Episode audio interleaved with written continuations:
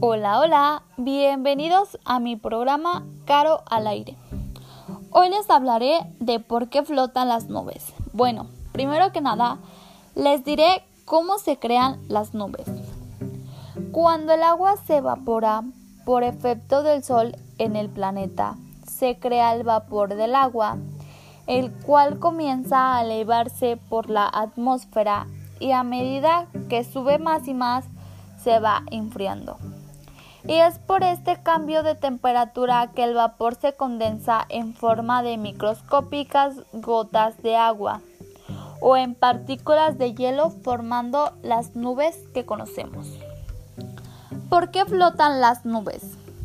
La nube se forma a partir de la condensación del vapor que hay en el aire húmedo y el aire húmedo es más liviano que el aire seco Basta con sumar la masa de los componentes del aire y comparar. El aire seco está compuesto de nitrógeno, oxígeno, dióxido de carbono y otros gases en muy poca cantidad.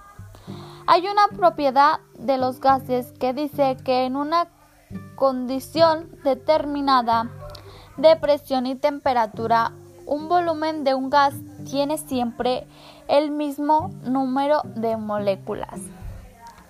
Les daré una explicación más clara y breve.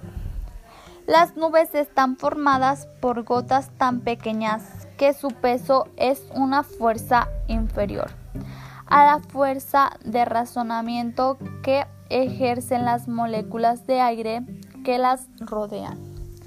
Esto sería todo por mi programa. Hasta luego.